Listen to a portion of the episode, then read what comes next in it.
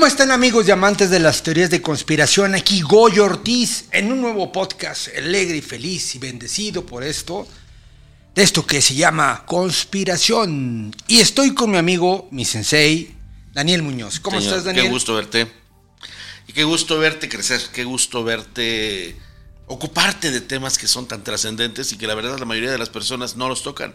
Así que el gracias va a ti, el gracias va a ustedes que se interesan Gracias, por gracias. esto, porque definitivamente sin ustedes no la armamos. Gracias, gracias de verdad. Aquí hay un tema que básicamente la gente lo ha pedido y Daniel lo ha desarrollado. ¿Cómo identificar un verdadero contacto extraterrestre? Yo puse tres, cuando estaba leyendo todo lo que me mandaste y estudiando el, el tema, yo puse tres, tres puntos importantes. Para tener un contacto extraterrestre, ¿qué se necesita en lo espiritual? ¿Qué se necesita en lo físico? Qué buenas preguntas. ¿Y qué se necesita en lo mental? Que es diferente a lo espiritual. Totalmente. ¿Sí? Por ahí quiero empezar. Me encantan tus preguntas. Bueno, vamos por la importancia de las cosas. Eh, Nada más rápido, porque creo que lo que he aprendido contigo es que cuando tú eres contactado, ellos te eligen, básicamente te escogen porque no seas tan corrupto o corrupto, De plano que no seas. este, y que tengas de alguna manera un afán de servicio hacia tus semejantes. Creo que por ahí es donde te pueden contactar. Y si hacemos una historia de los contactados de la Biblia y de otros, eh, de otros libros importantes, básicamente las gentes o las personas que han sido contactadas cumplen Sí. normalmente con estos condición. requisitos. Es correcto. Vamos a empezar desde abajo. Y de verdad, qué bien, qué bien que elegiste esos tres puntos para poder empezar. Lo primero que tenemos es, pues definitivamente la parte física. No se necesita dinero, no se necesita posición, no se necesita estar. O sea, no tengo que ser Elon Musk No, para poder hacer una empresa supermillonaria que me vaya a permitir ir a posiblemente para conocer a un extraterrestre Dios. O sea, no. Y menos para creerte el embajador de los terrestres ante los extraños, los extraterrestres. No, nunca, de ninguna manera. Eso no les hace falta. Yo he conocido contactados, así como cuando me dediqué al tema, tú te acordarás que hablaba de los estigmatizados y todo. Conocí 14 estigmatizados vivos y estudié más de 30. ¿Cómo se llamaba uno muy famoso? que Giorgio Bon Giovanni. Giorgio que Bon el que Giovanni. iba al estudio, te acordarás. Sí, sí, sí. Bueno, Con- eh, Giorgio Bon Giovanni, les platico porque para los que no sepan, sí, sí, sí. no sé si era un contactado o no, pero lo que él sí tenía es que tenía las marcas exactas De la crucifixión. de la crucifixión, como Cristo. Es decir, Cristo. le salía sangre aquí. Sí, como los salía- clavos en Le salía sangre acá. en los pies. En los pies. En su costado Ajá. y la cruz de sangre en la frente. Y todo el tiempo andaba con las marcas de sangre. Todo el tiempo andaba con las marcas de sangre. No, y a veces sangraba y aquello llegó a pasar en el estudio. Estábamos en camerinos antes de pasar y justo empezó el sangrado y aquello empieza a oler a rosas. Era impactante. Eso es ahora otro- Y- Un día deberíamos tocarlo en el podcast. Con todo de verdad que sí, porque aparte no me lo van a creer, pero yo sí tuve la suerte de haberlo conocido gracias a Daniel, que lo llevó en algún programa que yo estaba, no Sí, me sí. acuerdo cuál de los programas. Este, y sí tuve la oportunidad, yo no creía en ese tipo de situaciones. Y cuando vi que realmente pues, todo el tiempo le andaba saliendo sangre, dije, esto está algo extraño, ¿no? No, y además que tuvimos la oportunidad de hacer los análisis y todo, nos dimos cuenta. Y de hecho, yo no hice los análisis para certificar que era real, sino porque viajábamos tanto por tantos países que le dije, ¿sabes de qué, qué, mi hermano? Un día nos van a parar y van a decir que tú estás infectado de quién sabe qué. No había antes tanta paranoia como hoy la hay. Y te iban Pues a estaba decir que ¿no? el ébola todavía estaba empezando a entrar y el antrax había entrado, pero no teníamos nada que ver con lo que hoy tenemos. Entonces, donde nos paren, no hay modo de que te, te van a meter agujas y te van a meter al hospital. Y dijo, tienes razón. Entonces, lo hicimos con médicos de Uruguay, de ¿Él sigue España, viviendo? de Italia. Sí, sí, acabo de hablar con él hace poco. y trae todavía las estigmas. Todavía. Y él, y en México desde luego, incluso con médicos forenses como el doctor Sergio Alba Briseño. ¿Y qué pasó? Bueno, que me dijeron que era totalmente extraordinario, que no estaba enfermo, que era súper sano, que era lo que me importaba que dijera. Y que esto era algo extraordinario que ellos nos explicaban, pero que enfermedad no era, porque el hombre estaba sano. Entonces, eso físicamente a él le ayudó para poderse mover entre los países. Y yo era el que le pagaba o le movía o le armaba las giras y podía tener este papel para que cuando estamos en el aeropuerto, ¿qué tiene? Aquí está. Pero a ver, Daniel, él, este Giorgio Bon Giovanni era un, era un estigmatizado, pero Sí. era contactado. En su momento, hoy se dice contactado, hoy lo hace, Ah, pero no en la primera parte. Cuando tú lo conociste no había esa conexión así, como la conoces como conmigo. Sin embargo, era una persona que no estaba buscando eso. Y eso es muy importante. No era un hombre, sí, él era como yo. Éramos hijos espirituales de Eugenio Siragusa, en eso somos hermanos. Él, su hermano Filipo, recientemente fallecido. Pero Giorgio, digamos que él cumplía con más condiciones como para una experiencia más mística de esa naturaleza que lo que yo vivo, que es más informativo, A ver, más periodístico. a ver, ahí te va. Eh, tú siempre me has enseñado que los que son contactados o contactistas eh, reciben un tipo de mensaje, ¿no? Para que lo comuniquen a la humanidad. No digamos. necesariamente, pero la mayoría de las veces sí. Ok. En este caso me está diciendo que Giorgio Bon Giovanni es un contactado, de alguna manera. Sí, hoy sí. ¿Y cuál es su mensaje? Bueno, durante muchos años yo fui el que lo difundía porque él ni siquiera hablaba español. Yo Porque aparte su imagen, con todo respeto del mundo, es muy grotesca. Porque si ustedes recuerdan las películas cuando Cristo ya estaba muy, ya a punto de, de ya irse con- Sí, al sí, cielo, se- te- estaba cubierto de sangre. Giorgio Bon Giovanni, si no tuviera que estarse limpio y limpie, estaría así. Sí. Y entonces tú ves a una persona que todo el tiempo tiene una cruz aquí de sangre chorreando. Y ves las manos que siempre tiene ahí como unos algodones porque está chorreando. Sí, unos vendoletes Ajá, usábamos, este, eh, porque está chorreando. Ay, ¿no Entonces, viste los pies? la- no lo he visto, pero la, la impresión que te da una persona Claro, así claro. es muy Es fuerte, es impactante. impactante. a mí me impactó cuando yo lo conocí. A ti a medio mundo. Y entonces yo me pregunto, ¿cuál es el mensaje de Giorgio, si- de, de Giorgio Bon Giovanni si lo primero que ves es un- una imagen muy impactante? Bueno, te lo, te lo contesto sin salirnos del tema. Exacto. Sí, si quieres, lo vamos a tratar con profundidad en una temporada de los podcasts. Porque si no, nos salimos del tema. sí, sí, sí. Él, en su caso, el mensaje que traía no es un mensaje propiamente hablado, es figurativo. Aquí está el Cristo, sigue siendo crucificado y tú eres el responsable, en cierta forma. Porque hay personas para las cuales persignarse tiene muchísimo poder. Hay personas que necesitan rezar todas las noches para sentir que están en contacto con la divinidad. Y es válido. Hay personas No, que están eh, en ese eh, nivel. orar es bueno. Y es buenísimo. Sí, orar es bueno. Entonces, hay quien requiere de sentir que le va a quitar ese dolor al Cristo. Y la imagen que él tiene, claro, es de un Cristo doloroso. Entonces, es como un recordatorio de esto sigue pasando, no han cambiado humanidad, tiene que cambiar. Su mensaje era tres, porque yo era el que lo decía. Uno, el tercer secreto de Fátima tenemos que divulgarlo, que hablaba de la caída de la iglesia, de la llegada de los extraterrestres y de la llegada de un mundo nuevo. Dos, Que ya estamos a la y vuelta se cumplió perfectamente. Dos, que estos ángeles de ayer eran los extraterrestres de hoy y que tenían que volver junto con el Cristo a implantar, a sembrar y a ofrecer una nueva forma de vida a los humanos. Y tres, que es la parte en la que yo ya me deslindé con Giorgio, que tenía que ver con el anticristo. Había que señalar el rostro del anticristo. Y Giorgio, finalmente italiano, finalmente siciliano, lo identificó en la mafia, en Cosa Nostra.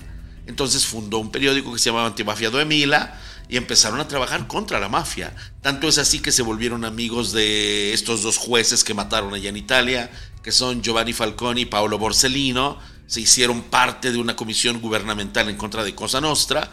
Y Giorgio es considerado como una autoridad en cuanto se refiere al conocimiento de la mafia, porque él, para él, siempre ha sido este el anticristo. Y obviamente con las implicaciones que tiene en el Vaticano, en Rusia, en Japón y en todas las mafias y los narcotráficos del mundo. Ahí yo ya no entré, yo ya me salí porque yo ya no entendí esa parte. Lo viste muy mundano. No, deja mundano, no era algo en lo que yo tuviera competencia. Yo soy alguien que más hacia la línea extraterrestre, más hacia todo. Soy contactista. ¿Más es el extraterrestre o espiritual? No, hacia las dos, hacia lo espiritual, porque ese es el desarrollo que a lo cual te voy a extraterrestre, y dentro de lo extraterrestre, porque no dejé de investigar la vida extraterrestre y sigo haciendo entrevistas. Y Yo, sigo yo ya pienso, perdón, un paréntesis, que lo extraterrestre y lo espiritual ya es lo mismo. Es que prácticamente son lo mismo, porque formamos parte de. Ahora, volviendo a tu pregunta. Si nos vamos hacia la parte física, ya te lo decía, una persona como Giorgio no estaba buscando el contacto. Aunque los dos estábamos siendo de alguna manera... Contactados. Sí, contactados, pero también dejan usar la palabra adiestrados, enseñados, eh, guiados por Eugenio Siragusa, que era un contactista muy famoso, fue conocido como el embajador de los extraterrestres. No es que estábamos esperando encontrarlos, por lo menos yo no. Yo ya los había encontrado. Y Giorgio, no, él tampoco esperaba. Sin embargo, él tuvo esta situación. Entonces, personas simples, que no tengan necesariamente una posición, pero tampoco que sean nadie. O sea, eso es lo que menos les puede importar. Sí personas sanas, que pueden tener alguna enfermedad, sin duda no pasa nada, pero aquí es donde entra la parte anímica, la parte mental también. En eso necesitan personas que sean incorrumpibles, personas que sean capaces de mantener una palabra, personas que, es, ojo, eso no está exento de que cometamos errores, los podemos cometer por ejemplo, puedes decir. Híjole, la eh, corrupción es el peor de los males de la humanidad. Sí, sí, No, no, yo diría que la pereza y el miedo todavía. Porque la corrupción, como quiera, hay dolo. Pero cuando hay miseria espiritual para no denunciarla, eres peor porque te vuelves cómplice. Para mí. ¿Qué pasa entonces? En mi caso personal, hubo esta conexión. Pues sí, a mí no, es que soy alguien que se deja corromper. Te digo, me entregaban un honoris causa y lo rechacé porque dije, ni siquiera hice una tesina. Me cobraron esos cientos. Digo, ¿cómo que me van a cobrar por un honoris causa? Pues no se ganan. Y les digo, bueno, ¿qué trabajo voy a hacer? Y estuve un año diciéndoles, ¿qué trabajo voy a hacer? No, no, no, ya te la ganaste, pero ¿por qué causa? Por tu trabajo en favor de la humanidad. ¿Cuál? ¿Cuál? Todos los premios Nobel, todas las se ganan por un porque hice esta tesis, porque hice esta aportación a la ciencia y a mí no, por mi trabajo. Digo, pues me encanta, pero dígame cuál no he parado de trabajar en mi vida. Y no, eso sí me costaba 12 mil, 14 mil pesos. Me decían, no, eso es para tu toga y tu birrete. No, querido, yo no quiero eso. Y cuando supe quiénes iban a estar en el honoris causa junto conmigo, al instante me bajé del podio. Dije, no, gracias, esto no es para mí. Y hay quien sí lo aceptó. No te tienes que corromper con cosas tan sencillas. Mira, me han ofrecido manutención, no te voy a decir quiénes, pero tienen muchísimo poder en el norte del país y también me lo han ofrecido a nivel de otros niveles, a nivel gubernamental inclusive. Mira qué curioso, he conocido tantos presidentes y claro que tengo ofrecimientos. Yo, yo no necesito eso, de verdad, yo no necesito que alguien me patrocine el superprograma de televisión. Va a llegar cuando tenga que llegar, tal vez es de tu mano, pero ¿tú crees que no he tenido la posibilidad? Por favor, pero ¿sabes lo que me piden? Y no me interesa. Eres corromperte. Cuando estuve con Mon Giovanni, vinieron los clérigos del Vaticano y le dijeron, nosotros te vamos a dar un culto, fíjate bien, un culto. Te vamos a promover mundialmente y todos te van a ver como un santo. Lo único que te pedimos, Bon Giovanni, es que hagas lo que nosotros te pedimos. Y ahí dijimos, bye. No, de ninguna manera. A partir de ese momento, la iglesia se volcó contra Bon Giovanni. Mira qué curioso. Entonces, incorruptibilidad es lo primero. No importa si eres rico, si eres pobre, si eres famoso, si no eres famoso, eso no les importa. Lo mismo contactaron a Jacobo Greenberg, que era un académico. Lo mismo contactaron a Javier Pérez de Cuellar, que era el secretario general de, las Naciones Unidas. Lo mismo contactaron a mi queridísimo hermano y amigo Héctor Bonilla, en paz descanse. Lo mismo me contactaron a mí y lo mismo contactaron al presidente Mojica de Uruguay. ¿Por qué dices que Héctor Bonilla? Porque yo lo sabía, porque estábamos en un grupo, porque éramos amigos, porque hablábamos de estas cosas. Y estas cosas, hoy lo te puedo decir, que, él ya se fue, que en paz descanse nuestro queridísimo hermano y amigo. Él vivió experiencias. Y también Héctor Suárez, también, y muchos otros. No como contactistas tal vez, pero sí como contactados, ya sabes la diferencia. Sí, y yo soy contactista. Ellos a veces les ocurría. Fíjate que dentro de lo que me mandaste, hice una investigación de Douglas Bacok, que es el presidente de los mensajes extraterrestres inteligentes. Y él dice que se pregunta de cómo deberíamos reaccionar si realmente contactamos con extraterrestres, ¿no? Y los de la BBC hicieron una investigación acerca de esto. Este dicen que sería muy bueno empezar a hacer guías y protocolos para poder entablar, pero lo cierto es que no hay un plan oficial. Es que no puede haber. Ni legal. No puede, no hay. Y dicen también que Hollywood no ha ayudado nada Obvio. para que nosotros podamos, este... Aspirar a tener la conexión. No, no, no. Obvio. Y tener, o sea, nos han, nos han difuminado mucho la forma de cómo son los extraterrestres. Es que ni siquiera los conocen. Tanto como cuando hablamos de un ser maligno como el demonio, el diablo. ¿Tú te acuerdas que te hablé de los hombres de negro una vez? Sí, sí, sí, sí, sí. ¿Te acuerdas que te dije que ahora no matan a las personas, sino que se meten dentro de sus conocimientos y las tuercen las cosas, les dan la vuelta, las contaminan, las desinforman? De forma que la persona que está recibiendo eso, si no hace uso de su discernimiento, no lo va a reconocer. Bueno, eso es lo que pasó precisamente en Hollywood, porque te dan información veraz, existe. ¿Quieres información? Es más, ustedes a ver. quieren películas que les van a dar cultura. Close Encounters of the Three Kind, Contactos Extraterrestres, como le llamaron, Encuentros tercer cercanos tipo. del tercer tipo de 1978, Spielberg. de Steven Spielberg, la mejor. Pueden trabajar con E.T., claro que sí, también de Spielberg. Pueden trabajar con Cocoon, pueden Muy trabajar buena con esa. Cocoon. Pueden trabajar con, para hablar de cosas reales, ¿eh? Pueden trabajar con una que se llama Oblivion, así se llama de Tom Cruise, Oblivion, en la cual trabaja con Morgan Freeman en una especie de bases desérticas en otros planetas. Oblivion se llama. Y pueden ubicarse con... Hay una muy bonita, muy linda, que se llama... que también habla del contacto. ¿Cómo se llama, mi amor? ¿Te acuerdas? Esa que les he recomendado del jovencito este que es así como muy casera la película. La, llega, la llegada, también la llegada. La Ah, llegada es es, buena. buenísima.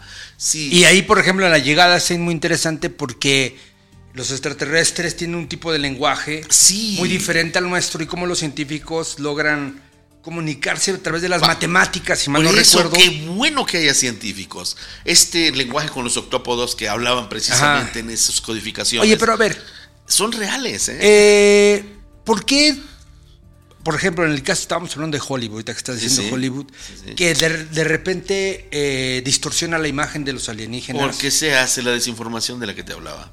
¿Y no será porque un contacto, un contacto extraterrestre sería la causa máxima? Fíjate, la causa máxima Sí. de esperanza y unidad en la Tierra. Es eso lo que estamos Y entonces. ¿por qué si eso, si, si un contacto extraterrestre nos va a ayudar a encontrar la causa máxima de esperanza y unidad entre los humanos, ¿por qué ciertos grupos nos desinforman? Te lo digo directamente. ver, a ver. Tome nota. ¿Tú crees que les va a gustar a los que construyen automóviles que lleguen los extraterrestres y nos enseñen a utilizar instrumentos que no solamente no utilizan combustible, sino que ni siquiera necesitan que asfalten ya las carreteras? ¿Crees que les va a interesar? No, pero porque ¿Crees están que- cerrados. Porque te voy a decir una cosa. Si nosotros hiciéramos caso a ese tipo de tecnologías que dices tú, que nos van a ayudar a preservar la naturaleza, Ajá. seríamos felices. A lo mejor no tendríamos. Pero ellos no. Es que a lo mejor ellos no tendrían los 100 au- millones de dólares que quieren. Hermano. Pero tendrían uno. Pero son. Todos son Elon Musk. Ve Elon Musk. Perdón, Elon. Yo sé que tú ves todo. Maestro, ¿por qué carajos cobras el Twitter? ¿Por qué 8 dólares mensuales si era gratuito? Porque tú no puedes perder. Tú invertiste 444, no sé cuántos miles millones de dólares. Entonces mereces. ¿Neta mereces? Neta, eso te hace poner una red que impide que la luz crística pase. Eres peor que un demonio. Te lo digo de frente, peor que un demonio, cuando podrías ser un precursor de ese contacto. Y aquí lo que dice mi amigo, tú lo podrías hacer más fácil, pero no, fuiste comprado por tu propia maldad y tu ceguera espiritual. Te lo digo de frente. Oye, ya me quitaron Twitter. Ah, no es cierto. Ándale. Oye, por Ándale, cierto. tú, tú, tú del por cierto, hablando, hablando de personajes de este tipo de. No sé si llamarle calañas o. Pero, por ejemplo, ¿qué piensas de lo que dijo un gran científico que la humanidad seguía, que era Stephen Hawking? Stephen Hawking. En donde decía conocí, que estos encuentros en- con extraterrestres, o sea, un- él decía, un encuentro con un extraterrestre o con los extraterrestres sería un desastre para la humanidad. Depende de qué línea tomes. Yo tuve en mi poder y los difundí abiertamente. Estaba todavía con mi amigo Jaime Maussan, hacíamos muchas cosas. Incluso lo publiqué abiertamente y se lo regalamos al público. Era uno de ellos el informe Cometa. El informe Cometa es un informe que, si no recuerdo mal, el año era el 2009. Y en ese informe, no, no es cierto, 1999. Y en ese informe, el Comité de Estudios Avanzados y la JEPAN, todos franceses, fue tan poderoso el resultado de la investigación que realizaron durante muchos años del Comité de la Aeronáutica, de la Defensa, científicos, médicos y todo, que decidieron que no lo iban a hacer un informe secreto. Este era un informe dirigido al primer ministro Leonel Jospin. Eh, no, él era el director de la defensa y el primer ministro era François Mitterrand. Y bueno, decidieron que no se iban a dar a conocer nada más a ellos como un informe secreto, sino que lo supiera todo Francia. Ya ves cómo es Francia. Y lo publicaron en la revista de mayor circulación que se llama Viernes, Sábado, Domingo, VSD, así se llama. Yo tuve un ejemplar en mis manos, de hecho lo conservé, y de ahí lo traduje. Pedí permisos y me dijeron, adelante, que para eso se hizo. Entonces, copié la portada del VSD y lo tradujimos todo al español con la ayuda de una traductora, Julie, y impactante todo lo que decía, porque era el estudio justamente del impacto social, energético, vibratorio, social, económico, religioso, político, que podría tener, como lo llamaban ellos, el encuentro entre una civilización de la era industrial, le hace nosotros, y de la era postindustrial, le hace ellos. Y decían algo que me llamó mucho la atención. Los más afectados por un encuentro de esta naturaleza serán los religiosos, por la cerrazón que tienen de ideas de mente y por la hegemonía y monopolio con el que manejan todo. y que aparte. los ingenieros, que son los más arrogantes porque creen que todo lo saben y no pueden entender situaciones que, por ejemplo, un matemático sí. Y desde luego los militares. Imagínate tú si esos son los protocolos. Ojo, eso fue en esos años. 1964 es el informe Brookings que le hicieron, este sí fue secreto, al presidente de los Estados Unidos, la institución que se llama así precisamente Institute Brookings, y en ese este estudio, que también tengo en mi poder, que también publiqué, se dice exactamente lo mismo. Y dicen ellos, el impacto con una sociedad extraterrestre en este momento de la historia sería devastador para los humanos, porque no solamente no podrían entender el nivel de desarrollo de una civilización que no necesita hablar, sino que todo lo hace telepáticamente, sino que caerían todos los sistemas porque ¿qué impuesto les vamos a cobrar? Porque el humano está acostumbrado a que le paguen cosas. Los gobiernos están acostumbrados a ser mantenidos por los ciudadanos. No conocen la antropocracia que ellos manejan. Están acostumbrados a que canten un himno nacional, a que paguen una divisa, a que tengan una visa para entrar, a que tengan una religión. ¿Cómo los vamos a recibir? ¿En qué idioma los vamos a recibir? ¿Qué país los va a recibir? ¿Quién va a ser el embajador de los humanos? Fíjate que este señor Bacok, que te decía que es el director de los mensajes extraterrestres, decía que todo el mundo va a querer hablar con los extraterrestres cuando los contactemos y van y todo el mundo va a querer mandarles sus fotos, su música eh, todo tipo de información. Y Bakuk decía que la cacofonía resultante de la Tierra, o sea, todo ese sonido... Sí. ¿No? Molesto, todo ese sonido de la Tierra proporcionará a los extraterrestres una conmovedora presentación de la humanidad, revelando el hecho de que no todos hablan, eh, no todos hablamos a la vez. Es decir, eh, los humanos no, si nos llegáramos a contactar, que ese es el tema, eh, sería tanta la información que tendrían los extraterrestres porque verían millones y cuántos millones, 8 mil millones de seres humanos. Mil, ya somos ¿Sí me explico? 8 mil millones de seres humanos, si no es que más. Imagínate todos queriendo hablar, decirle, hablar a los extraterrestres, se van a volver locos. O sea, por eso decían que no hay un, eh, bueno, un protocolo. Estoy de acuerdo, pero es que ojo, él está hablando desde el único parámetro que tiene, que es el humano. Y no estamos considerándolos a ellos. Nosotros, los que hablamos con ellos, conocemos sus protocolos, son muy diferentes. No necesitan ponerte atención, pueden oír millones de personas al mismo tiempo. Pero sí, sí lo dicen, ustedes apestan. Yo en una ocasión hablaba con este que conocemos como Miguel Arcángel, que se le conoce como Star Sheran me lo dijo y me lo dijo de una manera, reímos, bromeamos mucho, son muy simpáticos en muchas cosas. Ese día me lo dijo, dice Daniel, dice, ustedes apestan. Nosotros tener que descender a su vibración y tener que bajar para que ustedes nos contacten y nos veamos, para nosotros es es como descender a la porquería, a la mierda. Literalmente me decía, ustedes huelen a basofia. Y es horrible bajar en una densidad en la cual todos están pensando en sexo, en poder, en cómo fastidiar al prójimo. Eso a nosotros nos arde Sí. energéticamente. No tenemos un cuerpo, pero cuando tenemos que descender a esa dimensión, lo primero que queremos hacer es largarnos de regreso. Y eso nosotros no lo estamos O sea, es como. la "Ay, en este pensamos en la vibra muy humana. feo, ¿no? No, a ver, es como vete a hablarle a los gusanos, a ver a qué regresas, a ver qué vas a oler. ¿Cómo le vas a hablar O a los puercos. O a los puercos. Entonces, tú me preguntaste qué parámetros o qué se necesitaba. Uno, ya te dije, incorruptibilidad y esa honestidad, esa autenticidad del humano. Dos, sí, cierto nivel de cultura, porque con ellos vas a poder hablar de todo. No les vas a preguntar, ¿me voy a sacar la lotería mañana? O sea, no, por favor, no, no lo hagas. Pregunta sobre Dios, pregunta sobre las formas en las cuales podemos hacer esa alquimia espiritual, esa transmutación, cómo poder rescatar tal vez el planeta, tu propia salud, cómo hacerla florecer a través de la autosanación. Eh, o sea, no preguntarles, ¿cómo viven ustedes? Un día si quieres, te lo puedo proponer, te lo doy a leer. Hablemos sobre un libro que yo amo, que se llama A Contact for Planet Jarga. Ah. Yo lo tengo en español, se llama Contacte a los extraterrestres de Stefan de Naerde. Ya, ya, ya habíamos platicado de ese libro y ya lo Es investigué. Maravilloso. Y te es, lo doy. para es que de unos seres que vienen acá, ¿no? Y que se comportan Sí. de una forma medio Son promiscua. como animales, como gorilas, sí son promiscuos. Y le preguntan a Stefan, tanto por dar una probadita, ¿por qué ustedes usan tubos de tela en los brazos cuando ellos usan túnicas?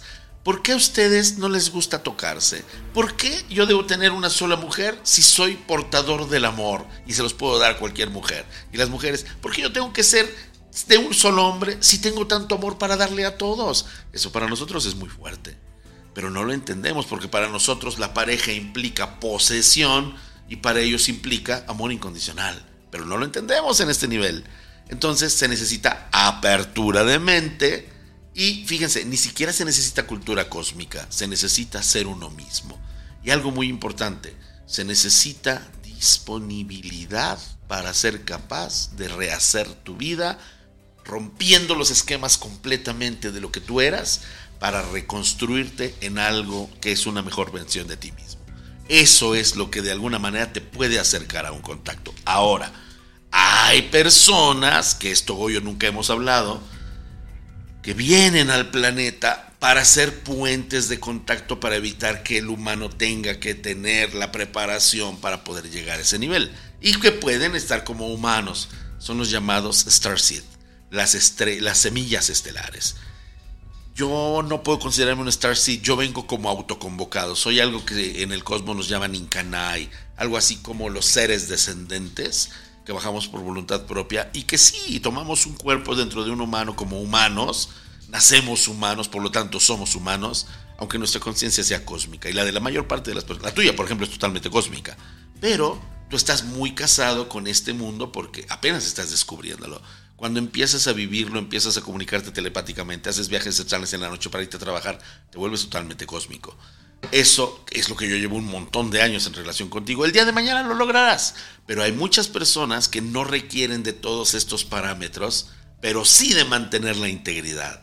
Porque ahí es donde lo que nos decía mi esposa, esa película de Miguel Arcángel que de repente se nos vuelve malo porque no puede soportar la densidad de la vibración y pues la seducción del poder y de la posesión es muy grande.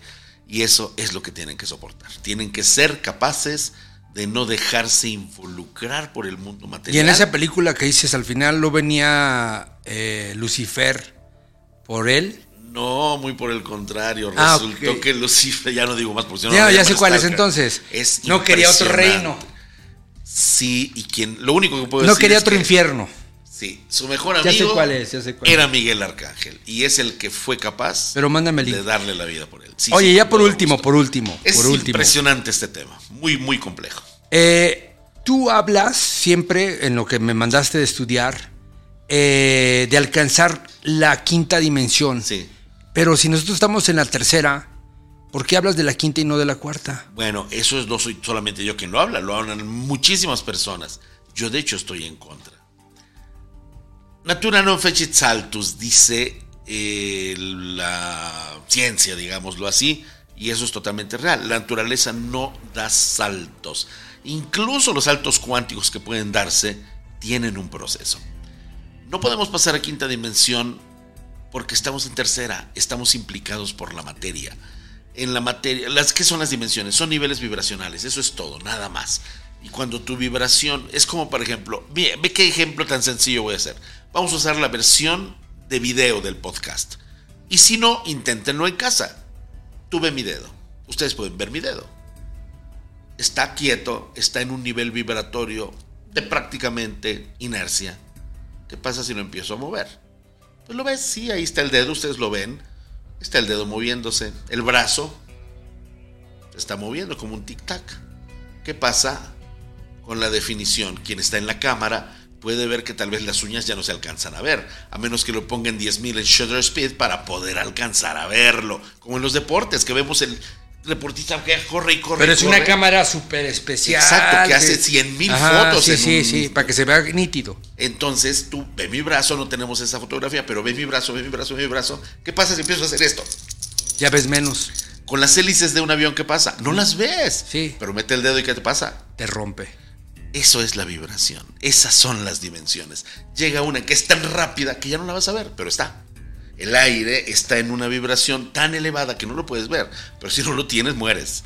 Eso es lo que pasa con estos mundos. Convivimos con otras dimensiones. Los que tenemos los canales abiertos, vemos todo lo que hay. Yo veo, por ejemplo, tus tres protectores que tienes atrás de ti. Si tan solo giro tantito y percibo, veo a los que siempre están conmigo, uno de ellos gigante, uno grande, grande que siempre está así, que es Anoxedres, y de este lado siempre Miguel Arcángel, siempre están. Entonces, eso solo quien lo ve, y si ustedes lo pueden ver, lo pueden decir, ah, sí es cierto y todo, o no, estaba bien loco Daniel, pero los que vemos, vemos. Entonces, esto es otra de las características que no solamente va a ser deseable para evitar un contacto traumático, cuando ya lo puedes ver, solo lo ves llegar. Tú imagínate. Pero a ver, ¿qué te brincas de la cuarta dimensión? Ah, porque cuando tú estás en ese nivel, y gracias por regresarme al tema, tu mente, que es la misma en la que vibra el pensamiento, la muerte, el sueño, los viajes astrales, es en la que yo puedo ver. Entonces, la mente de los humanos está en cuarta dimensión, pero la cuarta dimensión tiene un nivel bajo, un inter- nivel intermedio y un nivel elevado. Si estás en el nivel bajo del pensamiento, vas a pensar pura tontería. Sí. Vas a pensar cómo fastidiar al prójimo, vas a ser habilidoso, sí, pero para mentir, para transar y todo eso. Si te pasas del otro lado, vas a empezar a ver el amor incondicional. Entonces tu cuerpo te lo vas a arrastrar un poquito más y tal vez te volverás vegetariano, tal vez harás más ejercicio, tal vez meditarás más, tal vez harás todo, a diferencia de los que tienen su mente en la nivel bajo de cuarta dimensión, que van a estar pensando en comer, en cagar, en coger y en flojonear. O sea, lo que tú quieres decir es que en este momento no nada más vivimos en la tercera dimensión, Sino en la vivimos en la tercera y cuarta Así al es. mismo tiempo. Y si tercera porque tenemos algo físico y cuarto porque tenemos El un pensamiento pensamiento. se manifiesta. Entonces, cuando nosotros desprendamos nuestro cuerpo, Él no, espíritu- incluso vas a poder tener el cuerpo, sí, un poco más útil, porque en cuarta dimensión aún hay una parte física, pero tu mente ya puede volar en quinta dimensión, que es el mundo de los arcángeles. Pero no antes. La quinta dimensión no permite materia, pero si tu cuerpo es cuatridimensional, es muy etérico, ya no necesitas comer ni cagar todos los días, ya no tienes que descansar, ya no te necesitas, ¿acaso beber agua? Y esos son los ángeles. Entonces, es difícil que un ser humano llegue a eso. Por eso tanta laraca en los grupos Y espirituales esto de que ya estamos en quinta dimensión. Por favor. Esto te lo pregunto porque también de esa manera puedes contactarte con extraterrestres. Exacto, ¿no? si meditas, si te pones en un muy elevado nivel. Que mira, contactar con extraterrestres no es algo que sea inherente a ti. Son ellos los que te van a contactar. Pero el contacto del quinto tipo que un día te platiqué, que es lo que hacemos en algunos de nuestros retiros espirituales, es ponernos en las condiciones idóneas para que alcance nuestra vibración un poquito más de nivel, para que si ellos lo ven idóneo, puedan entrar en conexión con nosotros. Pero son ellos siempre, no somos nosotros. Pues Daniel, se nos acabó el tiempo. Otro gran tema. Qué buen tema. Sí, de verdad. que sí. Empezamos con uno y nos fuimos con sus variantes, pero estuvo muy interesante. Pues muchas gracias, ya saben. Sí, gracias. Gracias. Recuerden que tenemos nuestros símbolos espirituales. Aquí están viendo las imágenes. Eh, les ayudan a discernir. No son Dios. Es un instrumento, una herramienta, como bien dice es. mi sensei. Mi sensei, por favor.